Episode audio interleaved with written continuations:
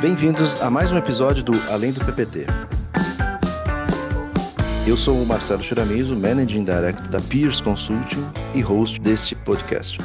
Hoje falaremos de um universo dinâmico cheio de riscos e oportunidades. É o mundo das startups, que sempre chama muita atenção com soluções disruptivas e inovadoras. Para falar sobre sua experiência com startups, teremos o prazer de receber o nosso convidado de hoje, Marcelo Abrantes, CEO do Chama. Bem-vindo, Marcelo. Fique à vontade para se apresentar brevemente. Obrigado, Shira. Obrigado a todos pela oportunidade de a gente estar batendo esse papo, compartilhando aí um pouco dos aprendizados, das surras que a gente leva nesse mundo de startup, né, que ensinam a gente todo dia, mas que sem dúvida trazem muita emoção, muito aprendizado e é, e é sempre legal a gente ter a oportunidade de, de, compartilhar e dar oportunidade a novos empreendedores ou a pessoas que estão pensando nesse, nesse universo como uma alternativa de negócio a, a não cometerem erros como os que nós já cometemos. Né? É sempre bom esse, essa, essa cultura do compartilhado, do colaborativo, que é algo que também faz parte desse universo, sem dúvida traz um benefício e, e um crescimento para a qualidade dos negócios que vão surgir cada vez mais no mercado. Você pediu uma apresentação breve, eu é, sou CEO do Chama, há um ano e quatro meses eu assumi essa operação, que faz parte da, da, da SHV Holdings, é uma holding holandesa que opera em sete negócios diferentes aí ao redor do mundo. A gente está presente em, em, vários países aí, em praticamente todos os continentes. É, temos algumas empresas que já são mais conhecidas né, do público corporativo, porque atuam no mercado mais tradicional e, e, já tem um certo tempo de existência no mercado brasileiro, no mercado mundial. É, o Macro é um dos exemplos, né, o Macro Atacado. Eu vim, inclusive, do Macro, era CEO da unidade de food service do Macro até o, o último trimestre do ano passado. A gente tem a operação da Super Gasbras aqui no Brasil também, que é uma distribuidora de, de GLP, que já está aí há, há mais de 50 anos no mercado nacional. É, além da Troll Nutrition, que é uma empresa do grupo Nutreco, que trabalha no setor de nutrientes para alimentação animal. É, essas são as três operações que a gente tem no Brasil. Existem mais quatro operações aí ao redor do mundo. Aliás, a gente iniciou a operação da Mamute também, que é uma operação de heavy lifting, né, que trabalha com toda a parte de, de transporte e mobilização de, de é, é mercadorias, produtos e, e ativos pesados, realmente pesados. É, a gente começou aí no, no, no, Porto de Açu uma operação e hoje a gente tem uma operação já também funcionando no Brasil com sede em São Paulo. Ah, eu estou há 25 anos, aproximadamente 25 anos no mercado corporativo. É minha primeira experiência de fato numa startup e ela apareceu num momento muito interessante da minha carreira, porque eu já vinha aí há 11 anos né, atuando dentro da SHV com macro, e três anos antes desse período de SHV, eu trabalhei no, no Pão de Açúcar, então já tinha uma história de aproximadamente 14 anos nesse setor entre varejo, atacado e o famoso atacarejo, né, que é um advento 100% brasileiro, que é o misto desses dois. É, antes disso, trabalhei com bens de consumo atendendo a esse varejo. Acho que grande parte da minha carreira foi Coca-Cola, depois Heineken, depois a Mars. E aí eu tive uma passagem, um desvio de trajetória no setor farmacêutico, por um período trabalhando na Novartis, até que eu é, é, fui para o Pão de Açúcar, como eu já contei, depois Macro, e atualmente estou nesse mundo fantástico de, de, startups, que eu falo que foi um momento interessante, porque eu já vinha no, numa batida de, de imaginar, pô, será que tem muita coisa a aprender? A gente sempre aprende, a gente vai terminar nossa carreira aprendendo, mas depois de 14 anos num setor, você já tem uma certa bagagem, já começa a revisitar alguns processos, e, e, e de certa forma eu estava buscando a, a oportunidade de, de, de, ver um negócio novo, de aprender, mas eu jamais imaginei que, que seria tão intenso esse aprendizado. Né? A, a, o conceito de startups dos dog years que eles falam, né? que você tem aí sete anos em um ano de vivência, eu na prática estou confirmando e endossando que isso é verdade. A gente tem a, a chance de aprender demais num ecossistema novo, é, um jeito de tocar o negócio completamente novo, um perfil de profissionais completamente novo, para mim, e isso, sem dúvida, tem me motivado muito a entrar de cabeça nesse universo e aprender cada vez mais para ter esse ingrediente a mais é, é, na minha carreira, na construção da minha carreira e poder contribuir de alguma forma para qualquer projeto que eu possa conduzir aí pelos próximos anos. Legal, legal. Vai ser, vai ser bem produtivo ouvir aí um pouco dessas suas experiências recentes e depois a gente falar um pouquinho sobre essa diferença também no mundo corporativo e das startups. Legal, bem-vindo. É, também aqui temos dois convidados da Peers. Primeiro aqui eu vou apresentar Vinícius Raical, Managing Director da Peers, responsável pela parte de digital. Tudo bem, Raical? Oi, Chira, obrigado pelo convite. Prazer estar aqui participando pela primeira vez do podcast. E, como o Marcelo disse, é um, um tema é super relevante, acho que tem, tem muito a, a trazer informação e, e gerar conteúdo para muita gente, tanto empreendedores que já estão nesse mundo, jovens profissionais que estão aí na dúvida entre seguir a carreira corporativa ou empreender, é, e também o, o, o grupo do, de, de, enterprise, né, que, que vê nas, na, nas startups como um, um caminho para trazer inovação, para trazer agilidade, para trazer uma vida nova para os seus negócios. Então, é um assunto que eu acho que é relevante para todo mundo. Legal. Nosso outro convidado é, hoje é Diego Valverde, manager da Pierce. Bem-vindo, Diego. Obrigado, Sheila. Obrigado pelo convite. Espero contribuir um pouco da minha experiência na discussão desse tema tão importante no contexto atual da nossa economia. Legal. Agradeço a todos aí a, a presença. E acho que para começar, como eu mencionei antes, a gente vai falar sobre startups e aí, queria aproveitar um pouco da experiência também do, do Diego nesse assunto, para ver se ele conseguia compartilhar com, com, a gente um pouco a explicação, a definição de, de uma startup aí. Ok. Shira, o termo startup vem sendo utilizado nos últimos anos para se referir a uma empresa nas primeiras etapas de operação, porém, fundadas para desenvolver um produto ou serviço dentro de um modelo de negócio único, normalmente com base em inovações disruptivas. É, sendo assim, as empresas que são nascentes, mas não possuem essas características, são consideradas pequenos negócios. Por exemplo, a abertura de um restaurante. Né? Você já tem um modelo de, de negócio formado, né? E essas empresas buscam necessariamente crescimento e lucratividade. É, como elas não precisam validar nenhum novo modelo de negócio, elas podem e devem seguir as melhores práticas do mercado e focar na execução. Já as startups, o objetivo é validar o seu modelo de negócio, que geralmente se modifica muitas vezes durante os ciclos iniciais. Entretanto, depois que esse modelo de negócio é validado, tem um enorme potencial de crescimento. É, uma outra característica de, de startup, ela geralmente começa com uma equipe pequena e vai crescendo conforme vai ganhando escala. Ah, legal. Obrigado, Diego. Acho que assim, gente podia aproveitar então o Marcelo, que que trabalhou nas, nas empresas é, grandes, né, acho que no mundo corporativo das grandes empresas, e fez a transição para uma startup, né? Acho que a gente poderia, como ele comentou na, na, na, abertura dele, poder ele falar um pouquinho sobre essa, sobre essa, essa transição aí desse mundo corporativo né, tradicional, do modelo já consolidado, né? Para uma startup aí, de acordo com o conceito do, do Diego. Legal. Bom, é, eu acho que o Diego resumiu bem né, a, a, a, grande diferença. Né? Você ter um pequeno negócio que vai se tornar um dia um grande negócio se tiver sucesso, ou você ter uma startup que é começar um modelo de negócio que ainda não existe, criar uma disrupção muito grande no modelo que, de certa forma, já está consolidado. Ah, quando eu, eu, eu vivi esse, esse, esse processo de transição, e eu acredito que talvez nos últimos quatro, cinco anos isso se intensificou, é, porque foi um movimento natural das empresas tradicionais, né, vamos chamar assim de tradicionais, de tentar encontrar formas de, de, de inovar mais rapidamente, de inovar de forma mais consistente é, é, e buscando é, uma mudança de mentalidade dentro da corporação para aceitar essa, essa, esse caminho da inovação que é oferecido pelas startups. Então, eu me lembro que dentro né, do próprio macro e, e, e vendo as empresas que, que, trabalhavam diretamente conosco, fornecedores, clientes, parceiros, houve um movimento é, claro de tentar criar né, as células internas ou, ou, ou é, é, trazer uma equipe é, de uma consultoria com suporte em change management, com suporte em metodologias também, para começar a incorporar né, internamente essa nova mentalidade.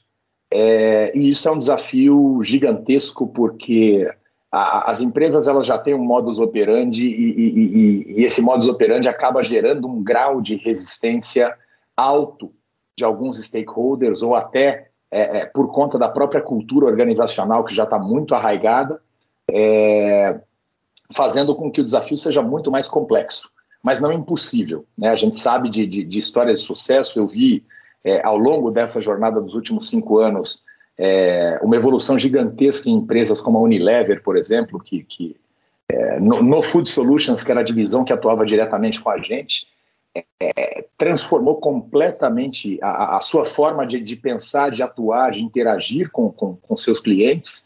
É, eu vi no macro né, os desafios que a gente enfrentou para, de fato, ter essa cultura é, estabelecida e não competindo né, com a cultura do pianel tradicional, que sempre tinha esse embate, pô, o negócio está caminhando, mas de repente a empresa está passando por um momento que ela tem que reavaliar né, o, o year plan e, e, aquilo se tornava uma prioridade que tirava a relevância dessa evolução e dessa inovação. Isso é muito natural que ocorra, pelo menos eu vi isso acontecer na prática e, conversando com outros executivos, a gente sabia que isso também acontecia em outras indústrias, em outros segmentos.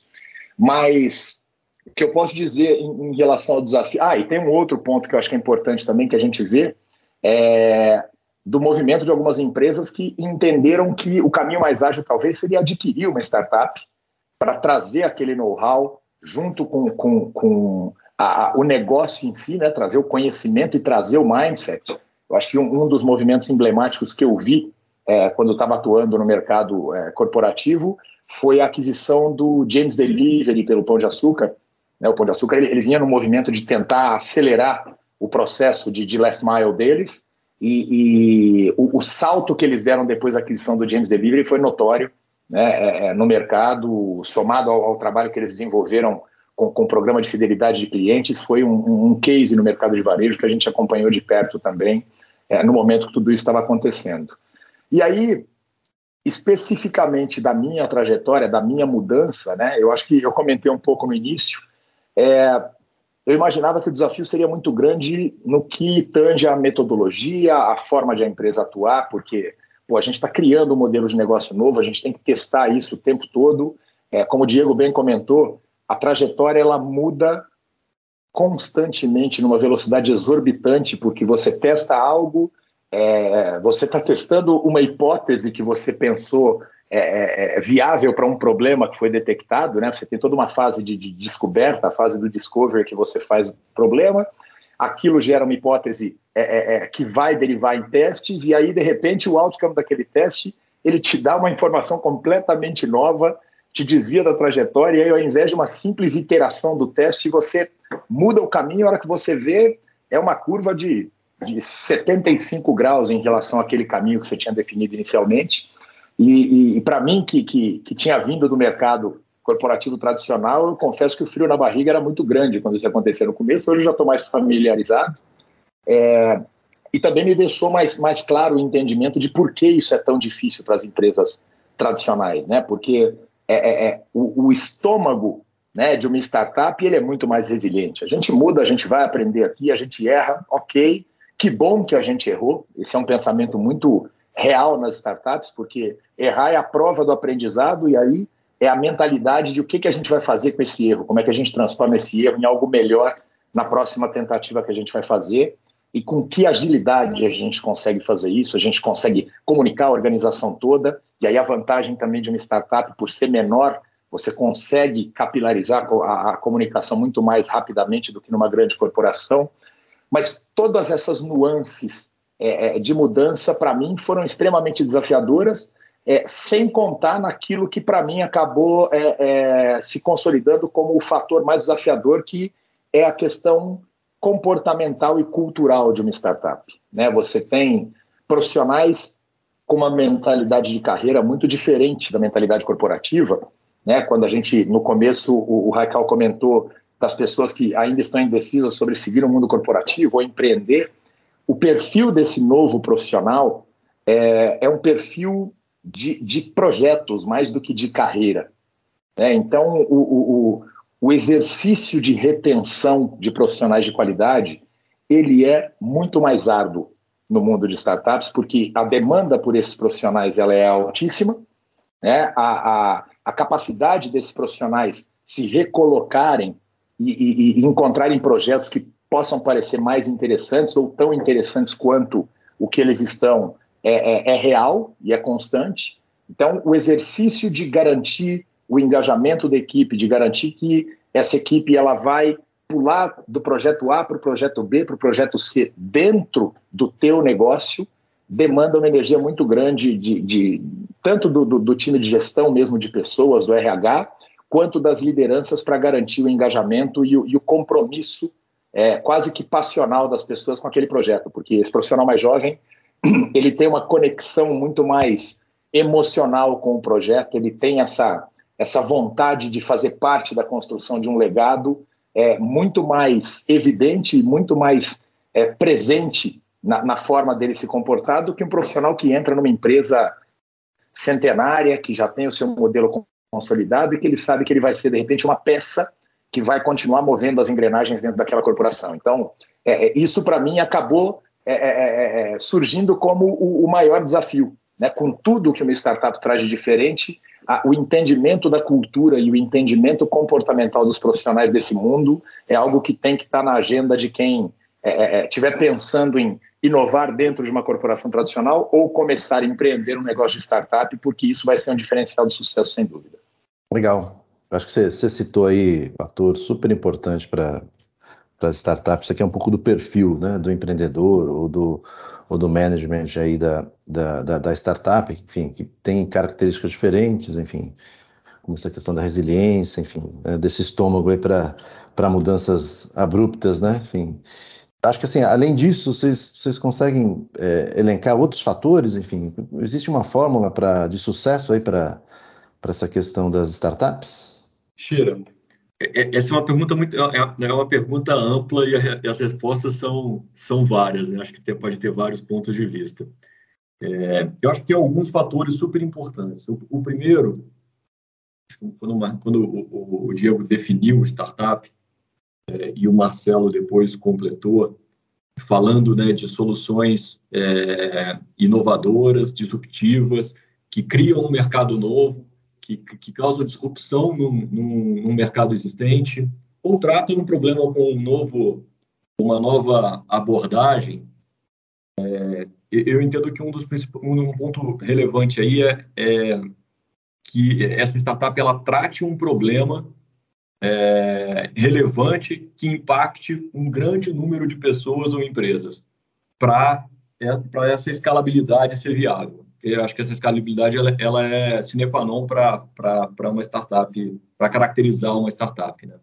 E, e aí, assim, para ficar claro, né, para exemplificar, eu acho que o Waze é um, um, um exemplo né, super fácil, é um problema que todo mundo que mora em grande centro tem, que é se deslocar esses grandes centros, é, e é uma solução que muito rápido passou a fazer parte da vida de todo mundo.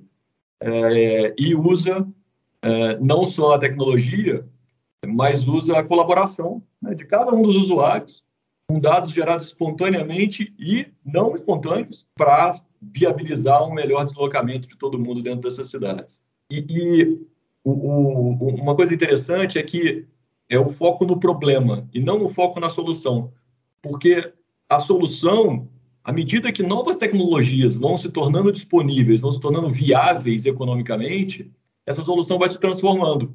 E, e, e, por isso que eu acho que o importante é sempre focar no problema, como trazer uma solução para aquele problema para o seu público. E às vezes vai ser importante você criar uma disrupção na sua própria solução é, para continuar sendo relevante. Mas eu acho que tem um segundo fator aí que talvez seja até mais importante do que esse. E aí o Marcelo que está vivendo isso é, no, no, dia a dia e o Diego que participou de, desse mundo é, muito de perto, eu acho que eu, ali, pensando na, na máxima ali de, de, de, sucesso, né, de 10% inspiração e 90% transpiração, eu vejo a capacidade de realização do empreendedor. Porque não adianta você escolher um ótimo problema, não adianta você criar uma bela solução se você não tiver é, um, um, pessoas que sejam capazes de transformar aquilo ali em realidade. E aí vem montar time, é, captar recurso, é construir a solução, é divulgar essa solução, né, fazer com que essa solução seja, achar caminhos para que ela seja adotada pelo, pelo público. Então, acho que essa, essa capacidade de realização ela é, ela é também uma, uma característica importantíssima para esse profissional que vai é, se conectar com esse mundo de, de empreendedores.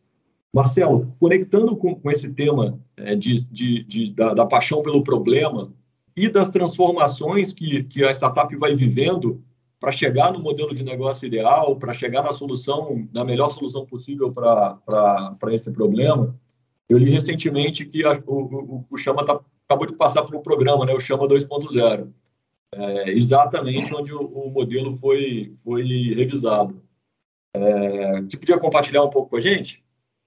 Claro, claro. É, é, eu ia, se você não me perguntasse, eu ia fazer o gancho que você estava falando. Eu falei, cara, é, é, exatamente isso que a gente está vivendo, né? Porque o, o, o que você comentou, né, da, da, acho que as duas frentes, a questão do problema em si, a questão da, da, da atitude das pessoas e do, do, do, do mindset desse profissional, é, é algo que está fazendo a diferença para a gente agora de forma prática. O, o, o Chama, para quem não conhece, é, é, uma startup de tecnologia é, que a ideia é que a gente seja um marketplace é, para abastecimento e, e, e, reabastecimento, melhor dizendo, né? Porque é, é, é, sempre uma compra recorrente do botijão de gás domiciliar.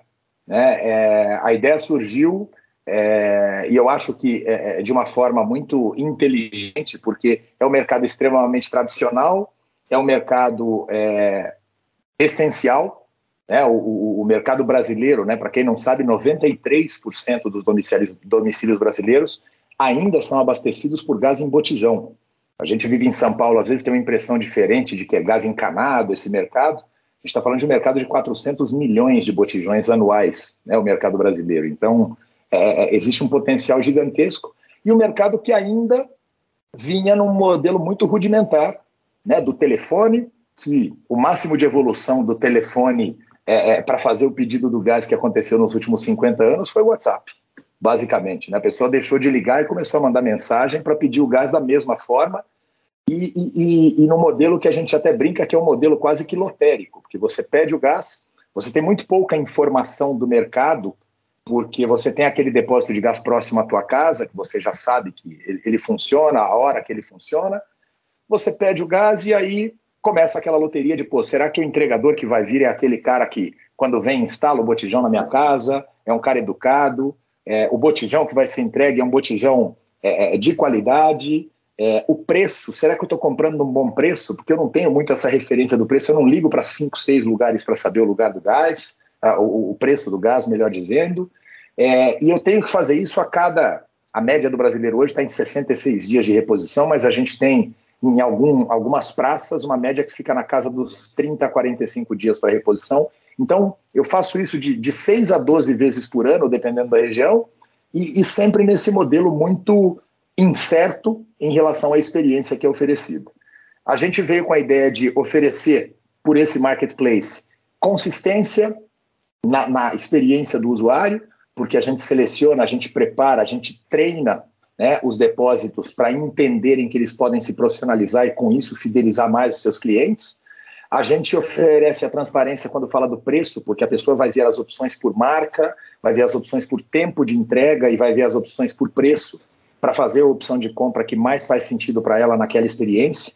E a gente fala do preço para commodity, a gente fala, pô, isso deve ser 90% preços. E a gente descobriu, né, depois de muita é, é, é, é tentativa e erro, muito experimento, que 35% das compras de gás elas estão ligadas a tempo de entrega, porque Botijão de gás não é um produto nada sexy, a gente deixa ele escondido lá no fundo da casa e só descobre que ele acabou geralmente quando o fogão tinha que estar tá funcionando. E ele para de funcionar no meio do nada, então eu preciso do botijão rápido. Né?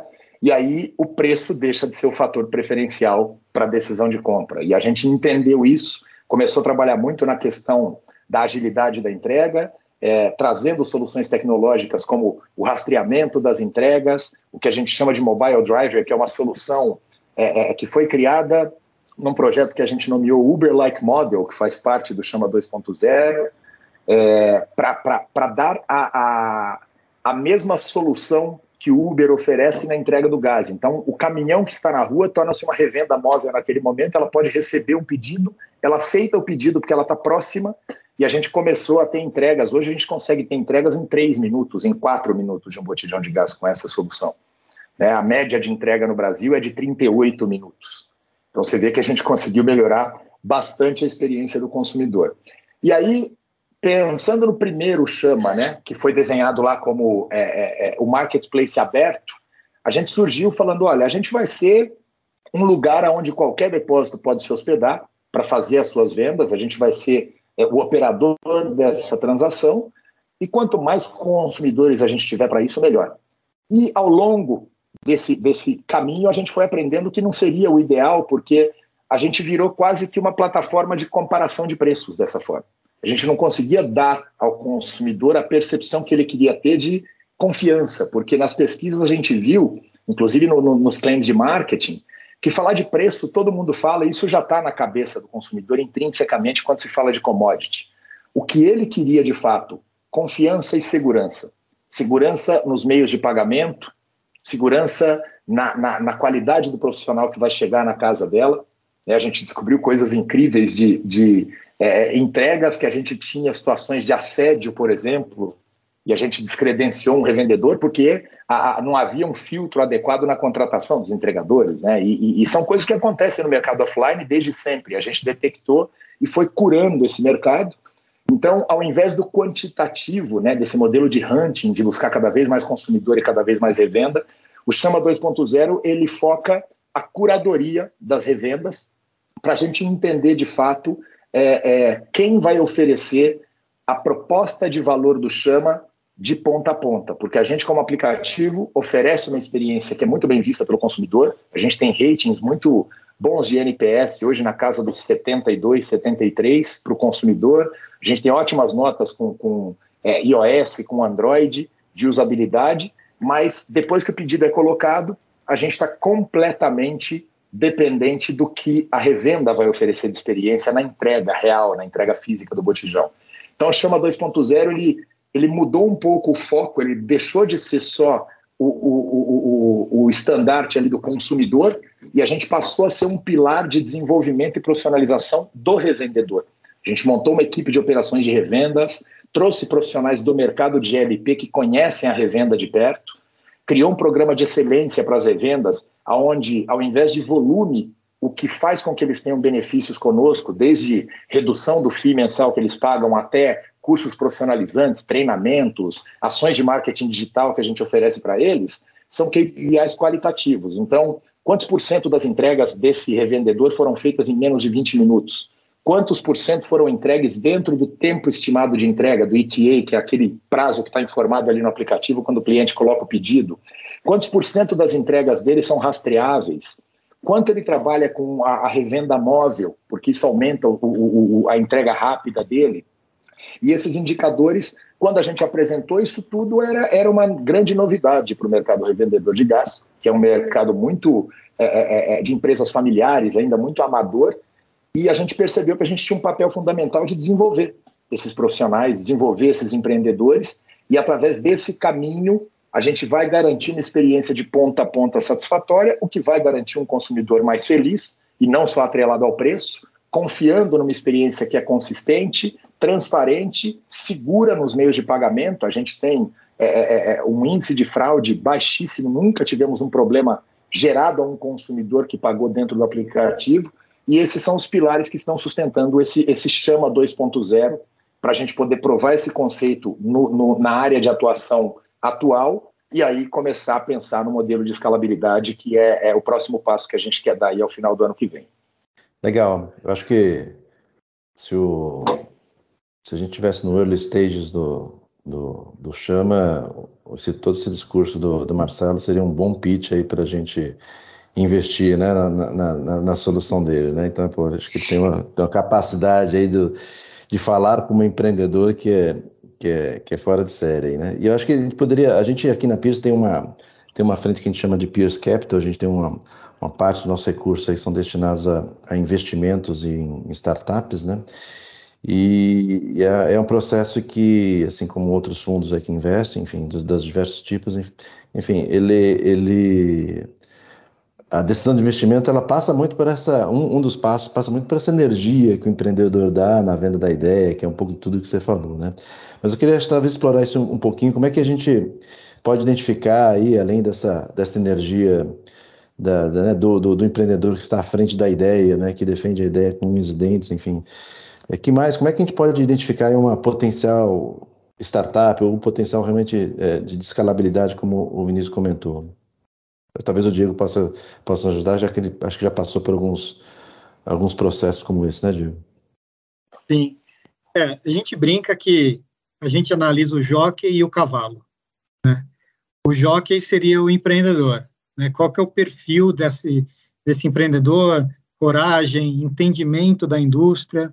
Né? Então, geralmente, tem a opção por, por procurar empreendedores que já tenham passado né, pela indústria e na, trabalhando na indústria, ele identificou um problema e trouxe uma solução, né? E principalmente liderança. A gente enxerga nele uma capacidade de engajar o time, de trazer pessoas competentes e boas do lado dele.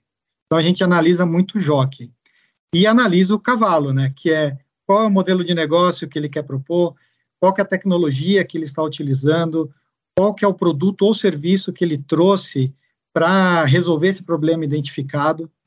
E com essas duas análises, análises a gente vai, vai vendo né, se, se, se é uma startup com potencial ou não. E também, no termo startup, a gente tem que ver, é uma ideia que precisa ser implementada ou se já é uma startup que já, já fez o MVP, já testou o market fit do produto ou do serviço.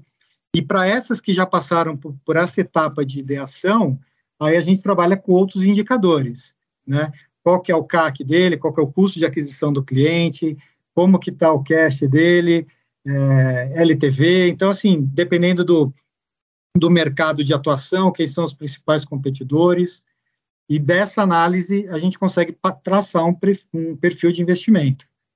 Não, legal, Diego. Eu acho que, a, que essa, essa busca né, por startups, aí ela vem numa linha de busca por inovação, e como a gente estava falando, acho que é, dentro do, do, do, nosso, da, da nossa iniciativa de capital, a gente tem um pouco dessas duas linhas, né? Fazer um investimento de uma, uma startup é, que agregue aí um serviço ao nosso portfólio de, de, de serviço de consultoria, né? Ou é, trazer algo mais discutível e, eventualmente, até desenvolver isso internamente. A gente tem uma, tem uma área de digital aqui que o Vinícius é responsável, né? e a gente também tem fomentado um pouco dessa ideia, da, da ideia de inovação, de, de, de, tentar resolver algum, algum problema, com, principalmente com tecnologia, com a nossa capacidade interna aqui de, de consultores que estão à frente de problemas dos nossos clientes e também nossa capacidade também de desenvolvimento de soluções, que é a parte de digital, né? É, aí nesse, nesse caminho, né, enfim, entre fazer algo interno, buscar aí uma, uma, uma, uma uma startup já né, pronta ou de repente já com um MVP pronto, enfim. É, como é que vocês enxergam esses caminhos né, alternativos? Eles podem ser alternativos ou, ou, complementares? Né? Como é que isso tem funcionado na prática e nas grandes organizações? Aí? Xira, eu vou compartilhar com você um pouco da, da minha experiência. Aqui na Pias, como você disse, a gente tem a gente tem as duas linhas, né? a gente tem capacidade de fazer as duas coisas. É, através da Pierce Capital, a gente tem avaliado startups para fazer investimento. E através do, do, do Garage, a gente tem selecionado ideias é, para fazer esses desenvolvimentos internamente. Mas também pelos clientes que eu passei aí nesses, nesses muitos anos de, de consultoria, é, eu tenho visto isso acontecer da mesma forma.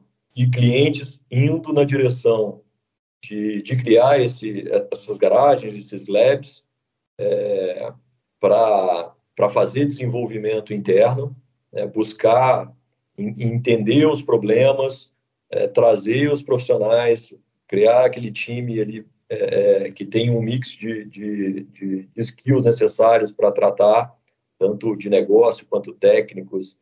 É, e, por outro lado, empresas preferindo ir para o lado da inovação aberta né, trazer é, startups do ecossistema e aí em diversos modelos, né, seja é, com investimento minoritário trazendo para dentro do grupo, é, fazendo uma aquisição é, majoritária, ou mesmo trazendo como parceiro.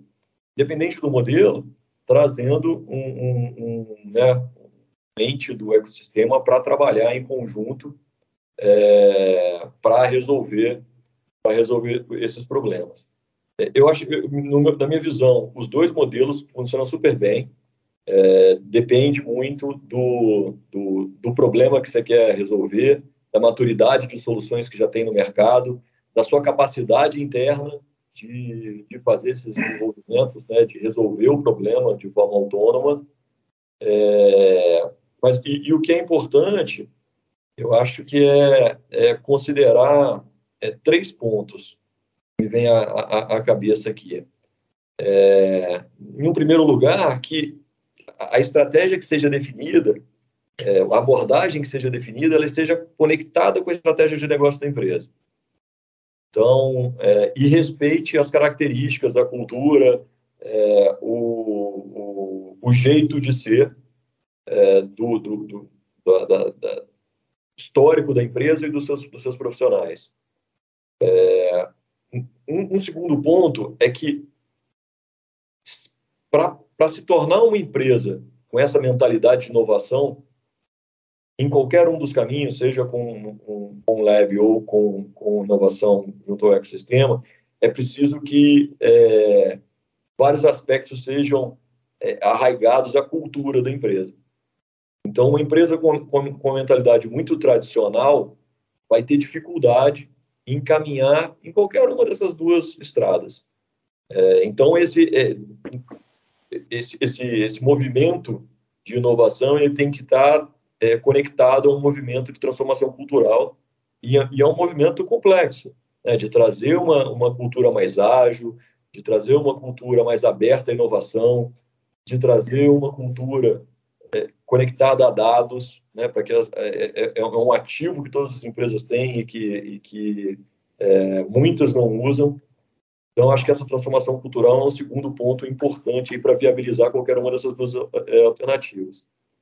E um terceiro, que eu acho que é uma pegadinha, que principalmente é, várias empresas caíram no, no início do, do, do processo de, de, de digitalização, é, foi o de, de digitalizar só o, a casca, digitalizar só os canais de relacionamento, é, seja com B2B, seja B2C, ou, ou interno com seus colaboradores, é, mas manter processos analógicos é, que não, não, não, que apesar de ter uma camada externa, né, de ter os canais digitais, não ofereciam uma experiência adequada é, que essa estratégia tem que, tem que, no final das contas, prover. É, então, eu acho que esse terceiro ponto é isso, é, é, digitalizar não só os canais, mas os processos e as tecnologias que estão no core do, do, do negócio da empresa. Então, acho que esses três, tem essas duas abordagens, mas acho que para qualquer uma das duas, esses três itens são, são super importantes. E aí, conectando com um pouco né, com, a nossa, com a nossa abordagem de digital da, da Peers, é, é, exatamente a linha que a gente, que a gente busca seguir. Né? Conectar a estratégia, a cultura e os ativos digitais de uma forma íntegra, é, usando tecnologia para trazer eficiência nos processos. Posso acrescentar um, um, ponto? Existe uma questão também que são transformações do, do ambiente de atuação das empresas, né? Então, quando vem uma tecnologia nova como 5G, obviamente abre um espaço para você desenvolver produtos e serviços. Open Insurance, Open Bank, é, metaverso, então, essas novas tecnologias abrem espaços. E como a startup tem uma agilidade maior, para testar um novo modelo de negócio, redefinir um novo modelo de negócio, para essas novas tecnologias, as indústrias acabam ficando próximo das startups para adquirir essa curva de aprendizagem que as startups fizeram num movimento muito mais rápido se eles fizessem internamente, né? É, eu acredito que aí nos próximos anos a gente vai ter um impacto gigantesco com o 5G. É, então, não só em relação à velocidade da internet, à velocidade da conexão, mas também barateamento de certos custos que hoje inviabilizam certos produtos, né?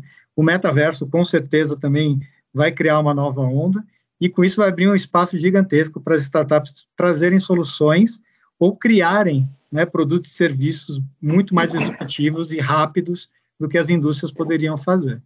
Quero saber como é que o Marcelo vai vender gás no metaverso ali, hein, Marcelo? Metagás. Faz uma NFT, Marcelo. NFT. É, vender NFT de gás. A gente tem o nosso, o nosso, o nosso bonequinho é um botijão muito simpático. Acho que a gente vai conseguir vender bastante desse NFT, NFT sem dúvida.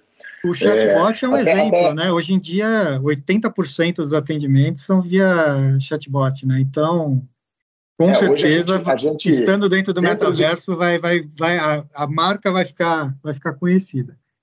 Sem dúvida. Hoje a gente dentro de casa já tem, acho que até 80% das soluções de problema hoje é, é, é de CS, de Customer Service, que a gente tem duas frentes, uma para o revendedor e uma para o consumidor, é, elas são solucionadas e encerradas no chatbot. É, a gente foi evoluindo com isso. Esse ano a gente montou um projeto gigantesco para colocar isso em, em, prática. E a gente implementou, de, o, o, o Go Live foi em abril, fim de março, início de abril. É, a gente ganhou em padronização de atendimento, sem dúvida, e, e, em qualidade e agilidade de uma maneira incrível. Então, é só um exemplo. Aí, quando a gente traz tudo isso que você comentou agora, Diego, do, do que o 5G vai trazer, a gente é, consegue ter um pouco da, da, da magnitude do que vem por aí para as grandes corporações. Mas também conectando ao ponto do Raikal, né? Com 5G, com metaverso, com tudo que vem de novo, se não tiver um trabalho forte de cultura, né, as corporações elas vão é, viver à margem disso tudo e isso quer dizer, em muitos casos, vão desaparecer, porque a gente vê um fato que é emblemático e que o que o Raquel também comentou é a questão dos dados, né?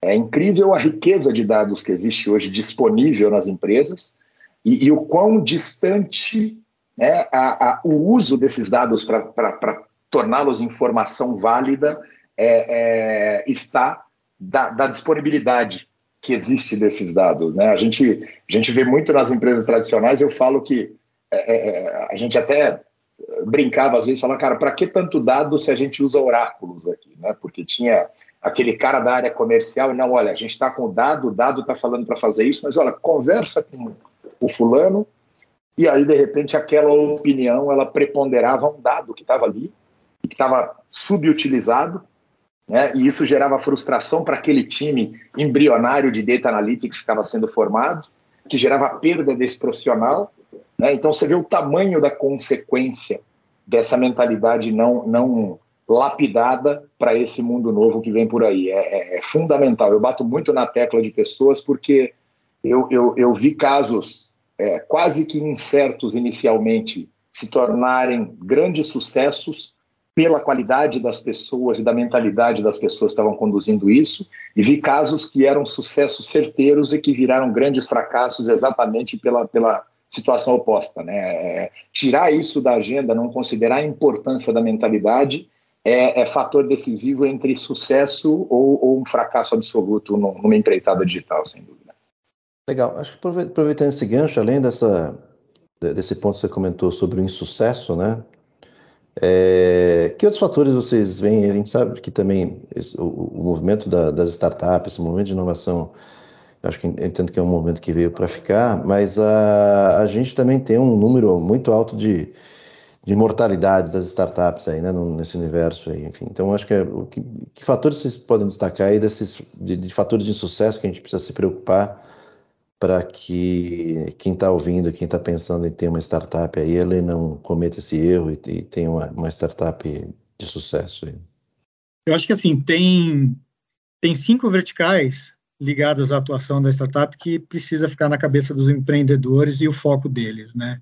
Seria o modelo de negócio, obviamente, né? Que você construa o modelo de negócio correto, o foco no produto, né? A qualidade de entrega do produto, né? Se ele entrega o que você desenhou no modelo de negócio, o entendimento do seu cliente, né? O custo de aquisição desse seu cliente, o, é, o o environment, né, o, o, espaço que você quer ocupar dentro da economia, né, quem são seus competidores, é, relacionamento com investidores, né, como que você vai vender esse seu projeto para os investidores para crescer, para ganhar escala, e a organização, você, você vai acabar sendo um administrador de empresas, né, então você precisa saber como está o caixa da empresa, é, contratação de pessoas, é, organização de processos, para você sair dessa etapa de, de startup e você virar uma, uma empresa de sucesso. Legal. E acho que para finalizar, eu a gente viu falou de sucesso, mas obviamente assim é, nos últimos anos a gente viu diversos exemplos de, de, de startups de sucesso que criaram muitas disrupções aí, como o próprio é, Waze que o, que o Vinícius comentou, Uber, Netflix, Airbnb, entre outros, né? Acho que é um movimento de, de, de inovação que, que veio para ficar e eu entendo que não há volta, né? Enfim, eu acho que é, a gente vai continuar nesse caminho, enfim, acho que só evoluindo. Só queria ouvir então um pouco dessa, da, da, da, da se vocês confirmam esse direcionamento, o que, que a gente pode esperar? O Diego comentou um pouco que, que isso deve aumentar, enfim, com, com, com o advento de novas tecnologias, enfim. É, entender então de vocês vocês acham que isso realmente é um caminho sem volta e o que, que a gente espera aí pela frente de novas startups, enfim, qual que é o cenário futuro aí? Eu, eu enxergo um espaço muito grande para soluções de educação, né, as edtechs, com todo o impacto que a pandemia teve no, no setor. Cybersecurity, com certeza também, cada vez mais será importante dentro das empresas, né, com a maior digitalização. E também a parte de sustentabilidade, né, o Sustainable Development Goals, que vai, vão ser requeridos, né, e aí novas tecnologias podem trazer soluções que, que, que impactem também as empresas para serem mais sustentáveis. Não sei se o Vinícius e o Marcelo concordam ou têm outra ideia. Eu tenho, eu tenho uma visão, é, eu, eu, concordo que são, são mercados que eu acho que vão ser bastante é, impactados aí pela, pelas startups, mas olhando por outro, por outro prisma, né, é, na nossa conversa aqui já surgiram algumas tecnologias que vão é, viabilizar essa, essa, essas disrupções, né?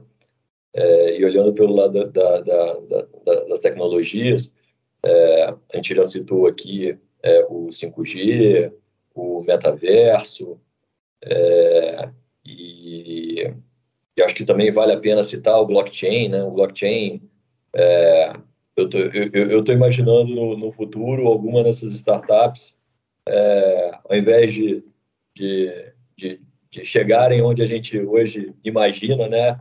O, o bater o martelo lá na, na, na, bolsa em Nova York, que, que daqui a alguns anos elas vão começar a virar é, criptomoedas, né? Vão começar a ser negociadas na, na rede Ethereum.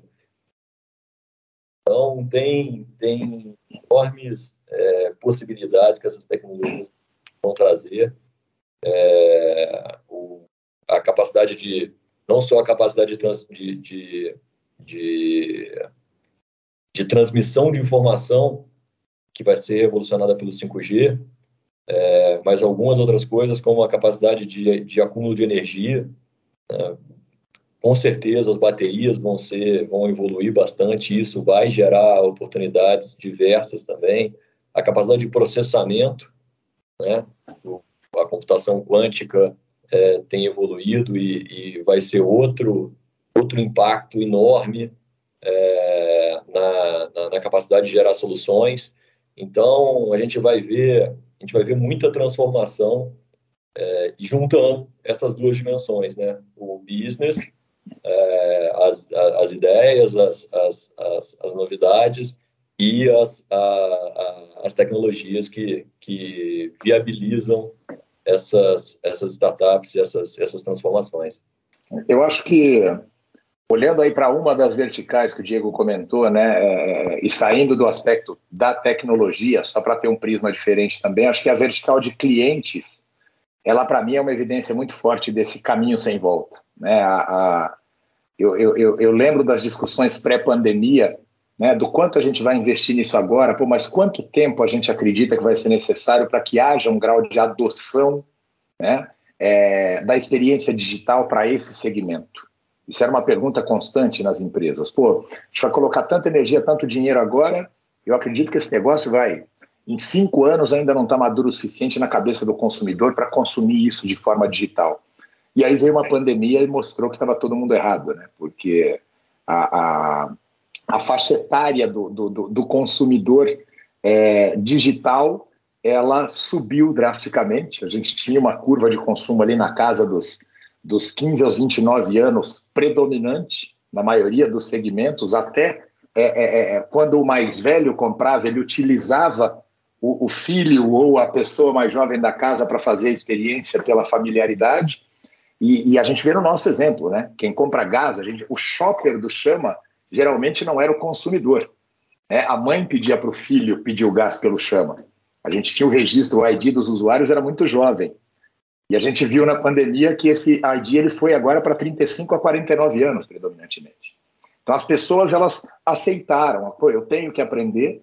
Eu acho que isso vai acelerar de forma é, é, é, é, muito sensível com a chegada dessas novas tecnologias. A gente vai ver cada vez mais demanda, né? Cada vez mais problemas surgindo para serem resolvidos de forma digital nos mais diversos setores e, e, sem dúvida nenhuma, isso vai ser é, uma revolução nova que a gente vai ver no mercado aí nos anos que vem pela frente.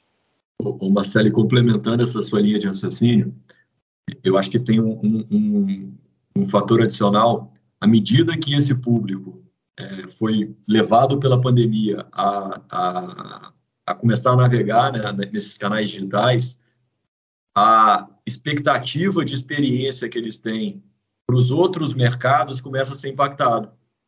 Porque se ele tem uma experiência é, digital e uma experiência fluida, uma experiência boa de receber o, o, o gás em, não mais em 40 minutos, mas agora em 5, é, ele vai esperar esse mesmo, essa mesma experiência, essa mesma fluidez, essa mesma né, relacionamento bom para os outros mercados. E isso começa a cross-fertilizar, que essas experiências, é, é, de alguma forma, a experiência que ele tem em outros mercados viram é, concorrentes do ponto de vista de expectativa para as outras indústrias. Então, isso é, é, é, é um, um, turbilhão que vai acelerando a digitalização. Sem dúvida. É, a gente, eu acho que você citou o gás, fico feliz, né? E quero que o gás cada vez mais seja essa referência. A gente está trabalhando forte no Chama para isso. Mas eu acho que o movimento do Chama, ele vem muito do que já estava mais maduro no Brasil, que era o delivery de comida. Né? As pessoas, pô, se eu consigo comprar comida, eu vejo o tempo que demora para o entregador chegar aqui com o prato pronto, quente, por que, que eu não consigo comprar o gás? Assim, né? E, e, em pesquisas a gente escutava das pessoas as demandas falando exatamente disso, ou de outros setores, né? Por que, que eu não consigo chamar um, um, um determinado serviço básico para minha casa com uma experiência parecida? Isso vai se potencializar cada vez mais e quem estiver atento ao mercado vai, vai ter muita oportunidade para aproveitar aí, para empreender e, e, criar novas disrupturas, o que é sempre bom, né? O consumidor no fim ganha, o mercado ganha, a competição ela, ela estimula um, um mercado mais saudável para toda a cadeia e, e, a gente vai vai estar, tá, como, como diz o flamenguista, agora está na moda, né? É, a gente vai para outro patamar né, que esse é o termo da moda aí do Flamengo, eu acho que é, é para onde a gente vai com essa história da, da digitalização, sem dúvida nenhuma. Bom, pessoal, e agora a gente vai para o quadro de Pato para Ganso. Se você está ouvindo pela primeira vez, é, esse quadro a gente traz um assunto mais informal, do cotidiano, para trazer uma conversa mais contraída aqui com os convidados. Né? É, acho que depois de tanto falar de tecnologia aqui, eu e a gente falou um pouco sobre futuro, né? Eu queria saber o seguinte: se a gente, assim como no filme De Volta para o, o Futuro, se a gente voltasse para o passado, 20 anos atrás, tá? Ou naquela data do filme lá em, se não me engano, acho que era, era 5 de novembro de 1985, né? Enfim, então se a gente pudesse voltar atrás, vocês pudessem voltar ali para dar uma dica para o Marcelo de 20 anos atrás, para o Vinícius de 20 anos atrás, para o Diego de 20 anos atrás, né? Pudesse voltar e falar assim, olha, desse uma informação para passar e falar, olha, investe nisso, tenha, né? É, é, é, uma empresa disso, né? Enfim, que, que, qual a dica que você daria para você no passado aí para para que, que, que, essa ideia se, se, se realizasse?